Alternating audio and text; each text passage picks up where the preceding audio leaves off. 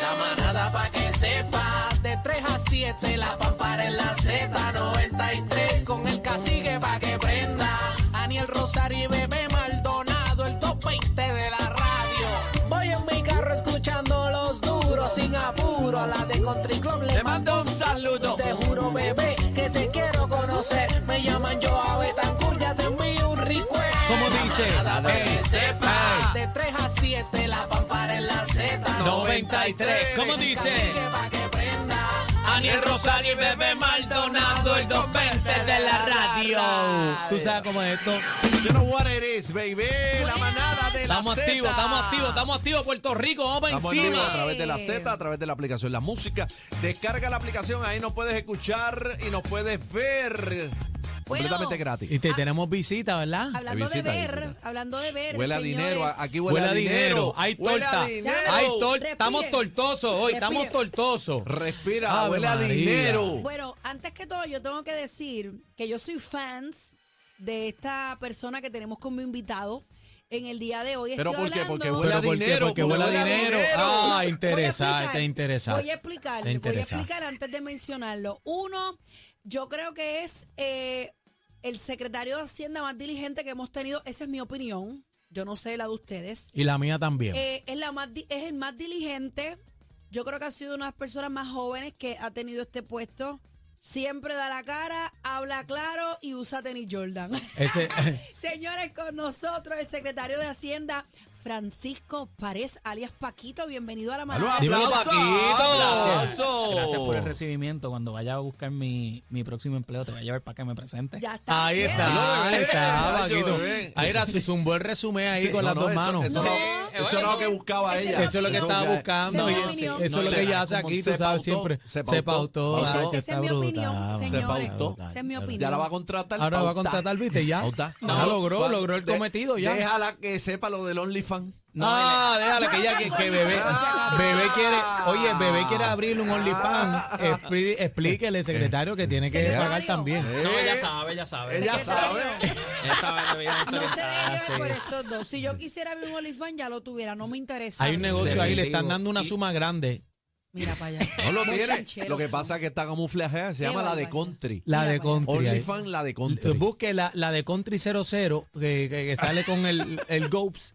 Ahí está, ese es bebé. ¿Ya terminaron? No, estamos vacilando. de la radio. Adelante, adelante, señor secretario. No, gracias. ¿Cómo está? Todo bien y, y gracias por las palabras, pero de verdad pienso que, que un reconocimiento del trabajo en equipo, las personas se enfocan ¿verdad? En, en la figura del secretario de Hacienda, porque es la cara, la cara de la agencia, pero sería injusto de mi parte pues, pues no mencionar a todo el equipo de trabajo que, que de verdad dan, dan muchas horas de su vida y, y muchos de ellos tienen un gran compromiso con, con el pueblo de Puerto Rico y, y pues es bueno que se reconozca el trabajo de uno, no, le- no le voy a mentir, pero definitivamente pues siento que, que tengo un deber también de, de crear conciencia en los puertorriqueños. Bueno, es un departamento de que allá, literalmente y hay un equipo.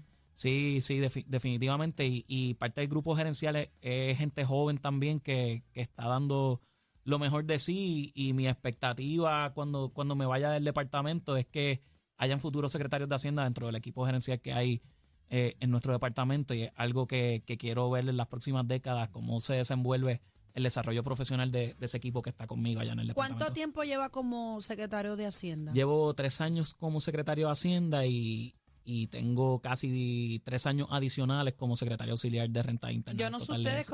pero yo jamás había recibido mi reintegro en 48 No, no, horas. y, y, y, jamás y- en mi vida. y es una desde que cosa. llegó Francisco. No, Francisco está haciendo cosas distintas y, y es bueno eh, para esta generación también, eh, ¿verdad? Que, que, que estas personas que, que llevan, ¿verdad? Que son figuras eh, que llevan departamentos y también que son servidores públicos, que sean accesibles. Y, y, y vamos a Paquito, Paquito, este, la lotería electrónica y la tradicional están allí, nos auspician en Carolina. Y, y vemos que es un tipo accesible, normal, se sienta con todo el mundo, Bueno, no con la humano, película. él es un ser humano también. Sí, pero es que a veces están con la película de las escoltas, la seguridad, y, y eso a mí pues me molesta un poco, porque Sí, aparte de que se... se creen pa- intocables. porque aparte de que se gasta un dinero, que es una vuelta también, pues yo creo que si tú eres un servidor público, eh, la palabra lo dice, tú Servidor sabes que público. servidor público, que, que eso yo también pues se lo reconozco a Francisco. Y obviamente quería hablar contigo también de quién tomó la decisión ¿verdad? Sé que lo has hablado por ahí, pero eh, has hecho cosas muy distintas, diferentes. Por ejemplo, en el caso del influencer de Cristian Batista, eh, usted fue el que decidió poner las guaguas ahí al frente de, de Hacienda para que todo el mundo las viera. Vamos, vamos a explicar rapidito qué es lo que pasa con el influencer para que la gente sepa que no está Bueno, estamos a- hablando de Cristian, él es influencer, le basó el contributivo, ¿verdad? Que no rindió sus planillas acá en Puerto Rico, roncando en las redes sociales de millonario, de tener muchos millones de dólares y no estaba cumpliendo con la ley en. Puerto Rico. Y el pana acá, Hacienda le tocó la puerta, le dijo que tenía que pagar este una friolera, ¿verdad? Eran unos cuantos, como Menudito. 7.6 millones. 7.6 ¿Cuántos? millones. Una friolera. 7.6. Los Casi bajitos, debes más, ¿verdad? 7.6. Sí, más un poquito más, como 10. Eh, 7.6, pero ya, ya entiendo que están, ya llegó un acuerdo y que y creo que el hombre va a pagar. No, lejos de, de acuerdo, este, el acuerdo es que pague y que cumpla con y que cumpla y, que, y, que, y que cumpla verdad lo, lo que de- determinen los tribunales en el, en el proceso criminal y, y hay que llevar un, un mensaje. Imagínense en Puerto Rico si, si a los funcionarios públicos que o a los funcionarios verdad valga la redundancia que los arrestan por corrupción se les deja ir para su casa si devuelven el dinero robado solamente. Cómo se sentirían los puertorriqueños ¿verdad? Que en- encontraríamos que eso no sería justicia. Lo mismo, lo mismo ocurre aquí. Yo eh, Bueno, pero- estamos pero- persiguiendo el cobro de, de las Pero contribuciones. muchos cumplen y salen. Y salen no hay que rapidito, estoy- bueno. Aunque eso va a cambiar ahora. Yo no sé espero si que cambie. Sí, pero tampoco es fácil perder la, la, la libertad y Sí, someterse pero- a un proceso pero si yo voy a criminal. hacer Hay unos- cinco hay años unos- cuando salga los 40 millones. Hay unos, no, que pensionados, voy. Uh, hay unos pensionados. Yo creo en la devolución de los fondos públicos, pero también que respondan criminalmente ante, ante los tribunales Estoy de de- acuerdo. del, Estoy- del Yo país. quiero ambas. Que Y- respondan y que devuelvan. Y en ese camino vamos. En el, en el pasado, pues, los pocos casos que se llevaban de, de cuantía mínima, eh, se buscaba el cobro de la deuda y, y llegar a un acuerdo y vámonos para nuestras casas. Y francamente yo sentía que, que si seguíamos en esa, en esa dirección, pues realmente no estaba trayendo el cambio por el, por el que creo que me trajeron el servicio público. Yo, yo creo que tengo, tengo una oportunidad, sí, llegué joven y, está en mi resumen y qué bueno, pero realmente yo lo que quería es convertirme simplemente en un accidente cronológico y que la gente diga, él fue el secretario de Hacienda eh, más joven en la historia de Puerto Rico o que digan que fui un buen secretario. Pues yo, yo, Yo, prefiero creo que la las segunda. dos. No, no, pero yo creo que son las dos. Bueno, Usted está haciendo excelente trabajo. Pero, secretario, hay muchas cosas, ¿verdad? Tenemos muchas preguntas. Eh, el sistema contributivo del país eh, está sumamente, ¿verdad? Complicado, ¿verdad? Por toda la situación, ¿verdad? De, de los fondos, pero este aplicar el 33, el 33% al ingreso neto, ¿verdad? A las personas que ganen más de 61 61.500 dólares eh, eh, es Está duro. oneroso, Está es, duro. es- es de loco. Y responde, responde a, a- a varias cosas. Eh, número uno, los compromisos que, que ha incurrido el gobierno.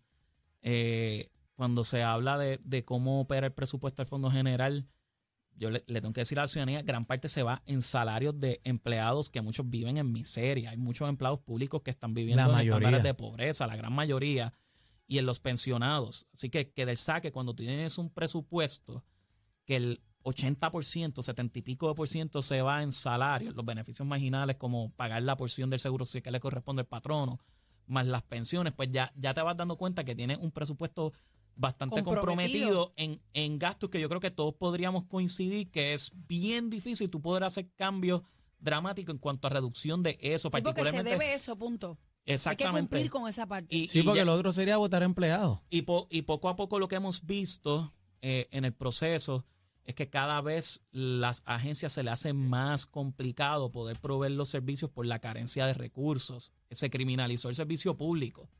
Eh, y les voy a traer mi ejemplo. Cuando yo tomo la decisión de, de entrar al servicio público, el miedo de mi familia, eh, porque entendían que, que era un error de mi parte entrar en un mundo donde se vincula a la corrupción, se vincula eh, a la mala ejecución en muchas instancias, pues crea que, que buenos talentos decidan no entrar al servicio público y eso va Sí, en detrimento de piensan la... que el sello va para en general Sí, para todo el mundo. eh, se estigmatizó y... Qué mal. Sí, Qué definitivo. mal porque hay. Y por lo menos mi experiencia es que la satisfacción, yo, yo no soy rico, yo no creo que vaya a ser rico anytime soon, eh, y perdonen el anglicismo, pero lo que me llevo, y yo, y yo estudié para hacer dinero. Yo cuando yo llegué a la UPR, yo quería estudiar y progresar para, para progresar económicamente, y yo veía antes de entrar al servicio público que la satisfacción personal iba vinculada dólar a dólar a lo que generaba. Y parte de las lecciones que, que me he llevado, que se ha convertido en una adicción, es el servicio público, el poder resolverle a la gente, el poder ver entregables, el poder ver el mejoramiento, lo que me llena a mí, que Que un reintegro llegue en 48 horas, de las jurisdicciones más lentas en pagarlo, ahora las más rápidas. Realmente algo que a mí me llena muchísimo más y a pesar de que pues no, no logré eh, ese progreso económico el cual yo aspiraba cuando entré a la universidad, pues me gané algo más bonito que son esas experiencias con el equipo de trabajo y esa satisfacción de, de lograr un cambio eh, en un microcosmos, porque es solo el departamento Claro. de Hacienda, es lo que, es lo que me tocó. Pero definitivamente lo- lograr algo de, de esa envergadura es algo que, que a mí me da mucha satisfacción y no creo que haya dinero que pueda Ok, hubo, compensar un año que eso mismo tenía que esperar la gente, un año. Bueno, Sí. hay gente que Hay esperaba. gente que, que Se han prometido muchas cosas, secretarios, eh, diferentes gobernantes, ¿verdad? Han prometido muchas cosas, entre ellas hubo uno que quería quitar las planillas. Sí, eh, era el proyecto del IVA. Era el proyecto del IVA bajo, bajo el gobernador García Padilla. Mi impresión es que la tasa era demasiado alta, la del impuesto de valor añadido. Iba a rondar entre 16 y 17%. Y entonces los impuestos al consumo tienen la peculiaridad que hace que tanto ricos como pobres paguen el mismo por ciento. Y eso tiende a ser regresivo.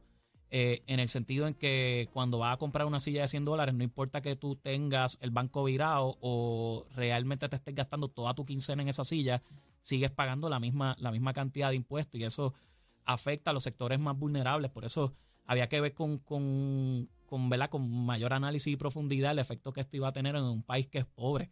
Puerto Rico, gran parte de los puertorriqueños viven en estándares de pobreza, entonces encajarle una tasa de 17% diciendo, ah, no van a radicar planilla, pero es que hay un montón de gente que ya no radican planilla porque no tienen la capacidad de producir em, eh, ingresos o porque la capacidad que tienen de producir ingresos es dentro del mínimo federal, que, gran El parte de las personas no- que, no que da. pagan, eh, eh, que cobran el mínimo, no tienen responsabilidad contributiva a nivel de contribución sobre ingresos. Así que a quién le está eliminando el, No era buena opción.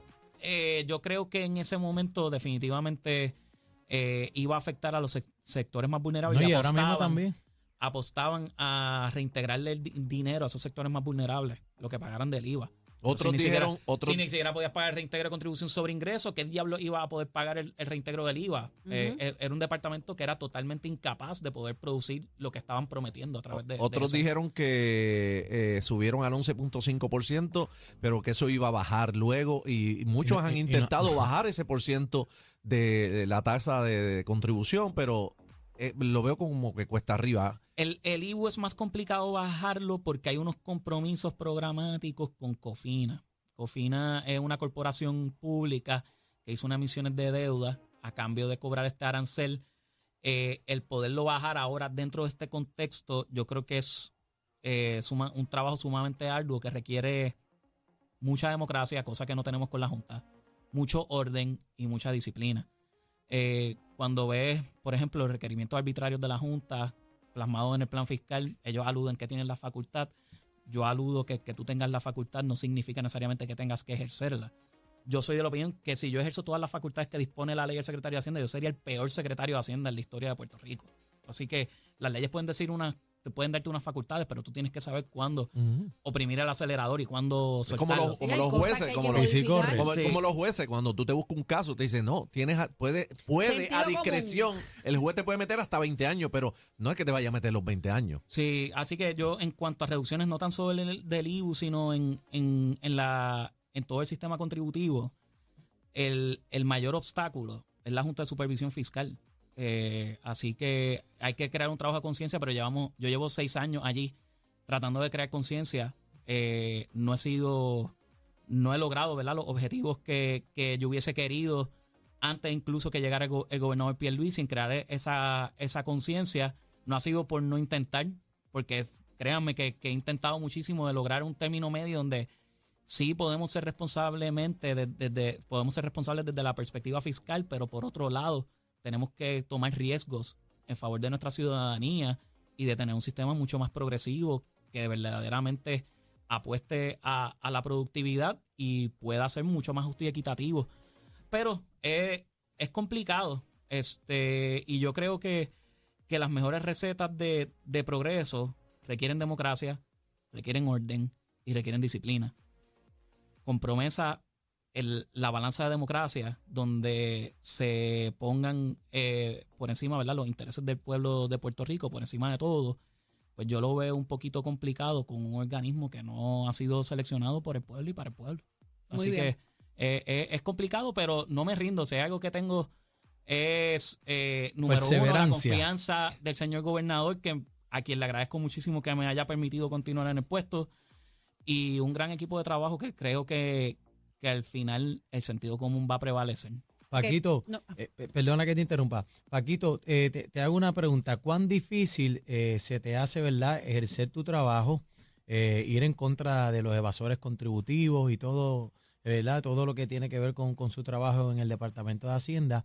Cuando tenemos, este, en estos días hemos visto todas las situaciones con los casos de corrupción, cuando yo creo que en la historia, ¿verdad?, del país, que no hemos visto tantos casos de en tan pocos meses de tantos y tantos alcaldes y, y servidores públicos que, que los cogen, ¿verdad?, en, en- en casos de corrupción. ¿Cuán, ¿Cuán difícil se le hace a usted ejecutar su trabajo? Eh, lo complica, sin embargo, creo que hay que crear conciencia que lo que el malestar que pueda tener un ciudadano sobre su clase política es un asunto que se resuelve en las urnas y no en el código de rentas internas.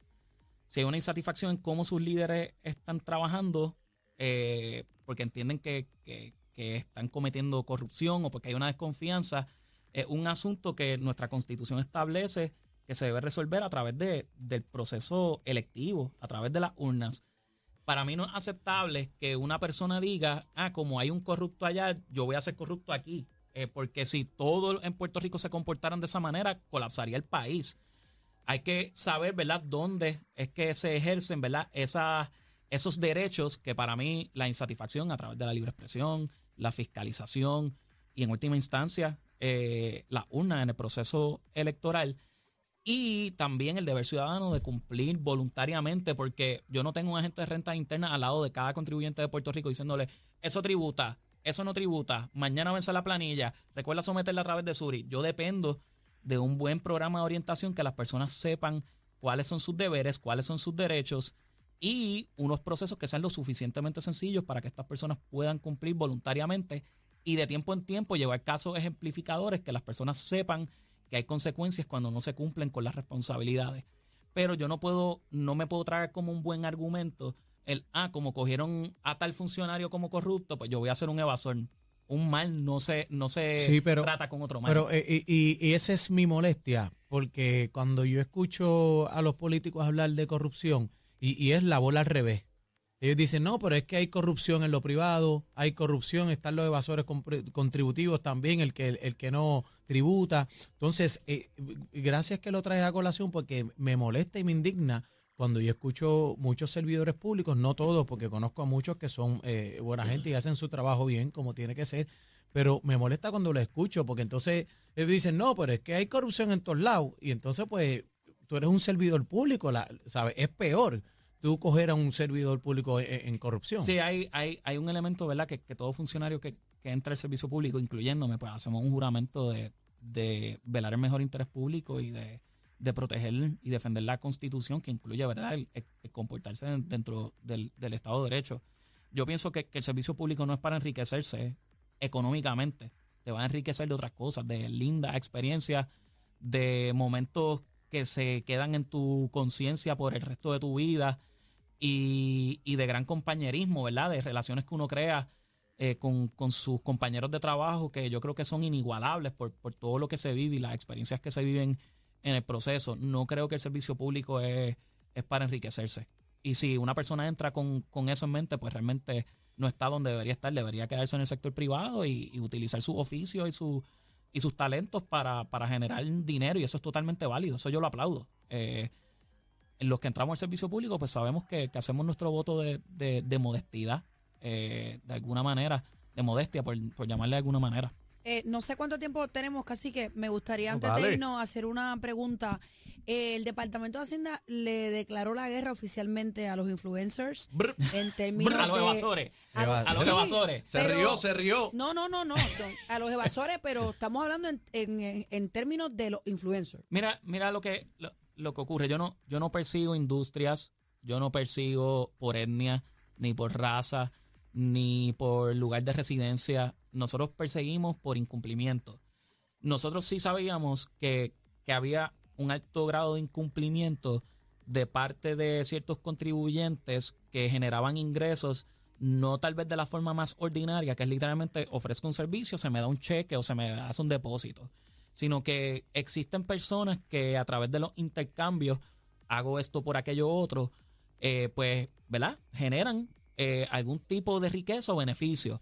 Nosotros aclaramos, decimos, mira, el código de rentas internas no solo hace que tributen las transacciones que se pagan con, con efectivo, sino cuando hay un intercambio de bienes por servicio, de servicios por servicio, hay un enriquecimiento aquí. Recuerda que las reglas desde el 1954 son estas. Esto no me lo estoy inventando yo.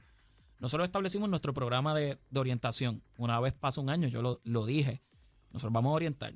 Va a llegar un año y vamos a tomar cartas en el asunto a aquellos que no hayan querido recibir el- la orientación. En y así términos, se en ha hecho. términos de, la- de las plataformas, por ejemplo, como OnlyFans, que ha sido la Sí. más hablada, ¿cómo funciona eso? Mira, lo que- lo que- ¿Cómo, cómo Hacienda filtra, por ejemplo, lo que se gane? Díganme en alguien de Ahí no hay intercambio. Ahí no hay Hay Por eso intercambio. te digo. Eh, Sí, eh, en eh, este caso. 1099. Exactamente. Nosotros, yo lideré, gracias a Dios, como secretario social de, de Rentas Internas, tuve la, ¿verdad? La, la dicha de poder liderar el proceso de digitalización del área de rentas internas.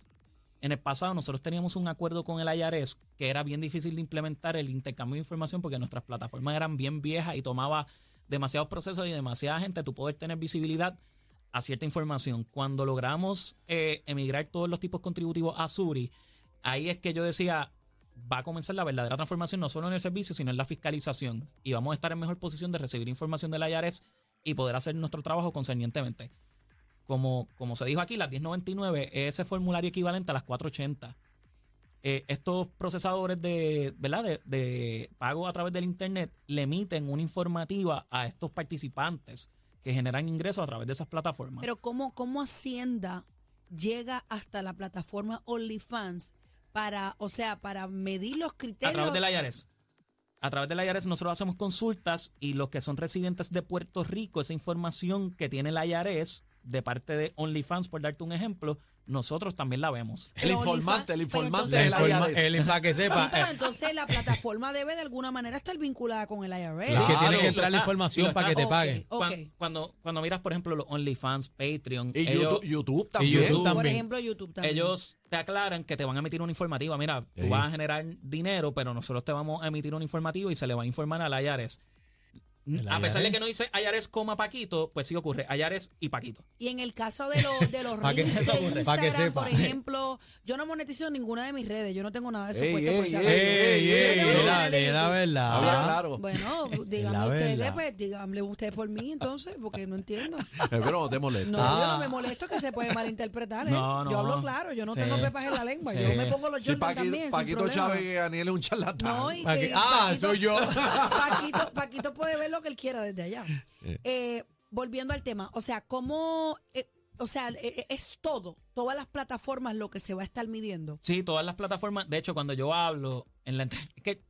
Es que- Voy a explicar. Fue una entrevista donde la persona me pregunta por OnlyFans. No fue que yo salió de mi ser un día a decir, Sí, vamos a OnlyFans es el fiscalizar que OnlyFans. genera. Bueno, pues ¿sabes? se buscan Me una preguntan, torta. ¿qué Están vas a hacer con buscando un OnlyFans? billete. Yo he Mira, leído pues, que se pues- buscan un tortaje. Pues hay, hay, ¿Cuá- hay un ¿Cuánto cae ahí, secretario? ¿Cuánto? Más o Mira, menos. no, no tengo un estimado preciso, pero nosotros notificamos Pero hay como dos mil, hay No como dos dice. mil que están... Nosotros notificamos como unas 7 mil personas en las pasadas. Pero las un pasadas número, un número loco de una de las más que genera. ¿Cuánto? De lo que usted ha visto. ¿Cuánta Porque yo sé que usted ha visto Seis lo que dígitos. se mueve. ¿Ah? Seis dígitos, más de 100 mil dólares. Mira para allá. Wow. Sí, sí. Más de 100 mil. Wow. Oye, para ganarse mensual, por 100 mil. No, no, no, anual. anual.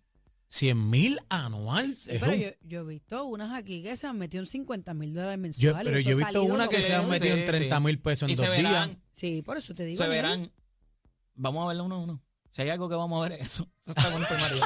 Así que atención, atención al corillo OnlyFans. El Estén meme de que me estoy metiendo en OnlyFans de infiltrado, no es necesario eso. No Estamos perdiendo el tiempo en eso. El que No lo quiera hacer en su tiempo, binoculares. en su tiempo libre, lo respetamos. Nosotros tenemos un mecanismo mejor que un acuerdo con el IRS y intercambio de 1099. información. 1099 Eso ya, tenemos. mira, Ok. 1099. Usted quiere, si le llegó la 1099, usted sabe Es que una ya. planillita que dice Paquito, 1099. Sí, es, es similar a la, a la 480 o la W2 de Puerto Rico. no me llega eso. Lo que me perdí, lo que me perdí, secretario, es en, en lo de los intercambios. No entendí esa Ah, parte. porque Yo entendía que, eh, ¿verdad? Te voy a dar Eh, un ejemplo. Ajá. Placas solares. Vamos a hablar de placas solares. Oh, solares, ah, caliente. Vamos Es depende Un- también dar- el por tipo de intercambio que tenga. Ajá, placa. Si yo entro en, en- digamos que yo soy figura pública y entro en un acuerdo con una compañía de placas solares donde yo te voy a promocionar y tú vas a poner las placas solares en mi casa, Ujú. pues ahí hay un intercambio. Sí. Y Ajá. se supone que la persona que recibió las placas solares en su hogar a cambio de promocionarla a través de sus plataformas, ponga en su planilla, generé el valor en el mercado de esas placas Pero solares. ¿cómo va a ser, Paquito bendito, Paquito? Te voy a decir más, se Pero es supone que que no pero, está- pero es- es- tienen que ver qué tipo de intercambio también, porque no todos los intercambios No son todos- Lo que full. pasa es que hay, hay un- Sí. pero por no todos ejemplo, los intercambios son full. en los intercambios que, por ejemplo, le dan un descuento como tal, porque o te dan el valor, ¿verdad? Este, eh, de- de- Ya sin cuando es ganancia. descuento, no es un poco más complicado porque es- tú puedes argumentar que a pesar del, del descuento, lo que tú pagaste es el valor en el mercado de esa propiedad, porque el valor en el mercado no necesariamente es un valor único. Hay cierto grado de subjetividad y de razonabilidad, pero cero no es. Paquito, pero se cae el intercambio. Entonces, porque entonces si tú tienes que reportarle, reportarle a Hacienda que la pla- a mínimo unas placas esas valen 25 mil pesos. Ujú. 20, Mínimo. 25 mil pesos. Pero cu- ¿cuán distinto eso es a darte un cheque de 25 mil pesos y que tú compres las placas? ¿Cuán distinto? bueno, que no lo estoy pagando. Bueno, es- pues,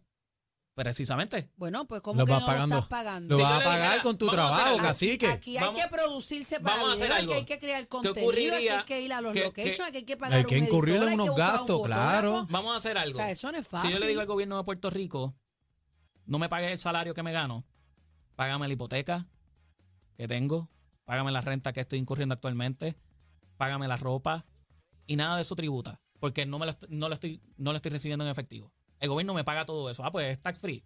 Paquito, Eso no es lo que pero, pero No, la pero estamos hablando de una placa, La bendito. mayoría Claro. trabajamos por esos seguidores, Paquito. Bendito, Ah, y pa- claro. Paquito, y Paquito, sea, te y voy los a decir. asalariados también trabajan para tener lo- el, el- el dinero que ganan. O sea, Sí, el- pero el no, yo creo que no es lo mismo. o sea, pero, pero entonces, es que quiero entender eso, porque hay mucha gente que está en esa, en eso, realmente, mucha Así gente que, que se está, pasan hacen esa ese, vuelta. tipo, hacen Pero- ese tipo de pero es que imagínate Ajá. si dijéramos que por no recibir el efectivo la transacción se convierte en tax free, aquí no habrían contribuciones para cobrar.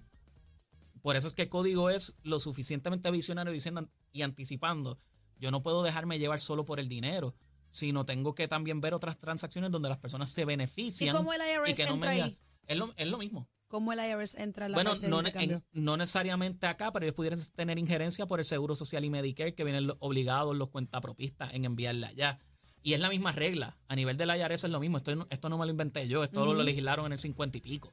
Yo ni había nacido, ni, ni mis papás tenían pensado tenerme en aquella época. Este, así que, que, que en ese sentido lo que nosotros estamos... Que se eh, cumpla la ley. O sea, que lo, Exactamente. correcto lo correcto entonces sería, eh, ¿cómo se hace? En la planilla, tú informar eso, mira, eh, Por ejemplo, Sí. una, una gomera, un intercambio de goma. Yo me paro y le digo, venga, compre goma, que es la mejor gomera del planeta. Y le Bum, bum, y me pusieron las gomas. cuatro gomas nuevas, tengo que tributar. ahí. y eso en la planilla, tengo que poner las cuatro Y se gomas. supone, y se supone... Yo me voy se de, de pone este ese- programa. Yo me voy. Paquito, yo me voy. Yo te quiero mucho, pero me No, voy. pues, se estamos supone, entendiendo pues esto. más allá, se supone que la gomera le haga una informativa aquí, dándole el valor en el mercado, porque él tiene que saber, tiene, él tiene que estar en posición de poder saber cuánto es el valor en el mercado para poderlo. Para Sí, porque poderlo si te están cogiendo de bobo también, te dicen que Bueno, la, yo creo la que- goma yo cuesta. creo que yo creo que lo primero sería que Hacienda estableciera unas métricas o unas Pero tablas está- Eh, para dejarse llevar por eso, porque Está, lo que pasa es que nosotros no, medi- no somos lo que me- los que medimos el valor en el mercado. Eso quien lo hace es la gomera. Ellos saben cuánto valen sus gomas. Ellos son los que están en posición de poderle determinar al que, al que le dieron las gomas a cambio de promoción. Porque si esto fuera un regalo desprendido, los regalos no tributan. Pero es que esto no es un regalo, esto es un intercambio. Yo te estoy dando esto a cambio de que tú me promociones. Y hay que pagar. Y hay que pagar. sí, pero Ah, que también pu- Los pudiera, regalos- pudiera hacerlo así Pudi- también. pudieran haber regalos, por eso Porque, hay que pues, ver vamos todo. a poner un ejemplo, el ejemplo que diste de la goma. Vamos a ver el Mi ejemplo de la papá goma. es el dueño de la goma, es el de esto de la goma. Y yo quiero hacerle este Es un gesto promoción, desprendido de Él me parte la de tu regala, papá. no me la va a eso cobrar. no tributa. pero eso no, no de- tributa. pero no deja de ser Pero un sí hay, mira, te, intercambio. te voy, te voy, no, no necesariamente, porque si se, cuando la persona, eh, y esto volvemos, nosotros no estamos para perseguir pesetería, estamos en el negocio, ¿verdad? De, de- De de- pescar, de este, pescar las peje gordo, transacciones pe- gordo. de verdad. En el sentido de cuando ya hay un Sí, contrato, no, no unos aunque que los vayan a dar por sí. intercambio. Sí, porque yo estaba asustado y yo dije, mírate, si yo Cancela ahora con un cupcake, cancela los cupcakes, papi. y aclarar. Es que como en, el- en la- en los medios ponen Ay, este iba a tipo de buscar información, unos pero tenis, no, los voy a no lo buscar hoy. explican. no lo explican, por eso es que Tienes queremos que usted... transacción entre dos comerciantes. El, el que quiere promocionar su producto y el que está dispuesto a promocionarlo. ¿Cuál es la compensación? Pues tal vez el producto puede ser la compensación, las gomas en Las este gomas, caso. vamos a poner. Pero, por ejemplo, si mi mamá va por ahí y le regalan unas gomas, por- y lo traigo en ejemplo, pues, pues son un regalo. Y nada se espera de mi mamá porque ni siquiera se dedica a eso de promocionar. Eso puede ocurrir. Los regalos típicamente no tributan. El problema es, en el caso de los influencers, típicamente esto no es un regalo. Hay un hay una Un expectativa. trueque, un trueque. Exactamente. De que Vamos- yo te doy esto a cambio de lo otro. Vamos a hacer una cosa. eh, el secretario nos ha dicho acá a la producción que tiene todo el tiempo del mundo para estar con nosotros acá. Eh, vamos a una pequeña pausa. La cara Sí, vamos, vamos a cumplir con los breaks comerciales que esos pagan, no son intercambios. Sí, vamos, a, Del pueblo y para el pueblo. vamos a una pequeña Vamos a una pausa y cuando regresemos, Regresemos. Vamos con el público. 6220937. Si ustedes tienen alguna duda, alguna pregunta para el secretario de Hacienda, llamar. aprovechen. Chacho, mira, pregunten en anónimo, ¿viste? Que no. Bueno, Aquí no está la 1099, tranquilo, llamen sin miedo para acá. ay, ay, ay, Venimos ay. ahora, no te muevas. de ahí, la manada. De la Z. Esto es lo nuevo Lo nuevo. 3 a 7. La manada de la Z.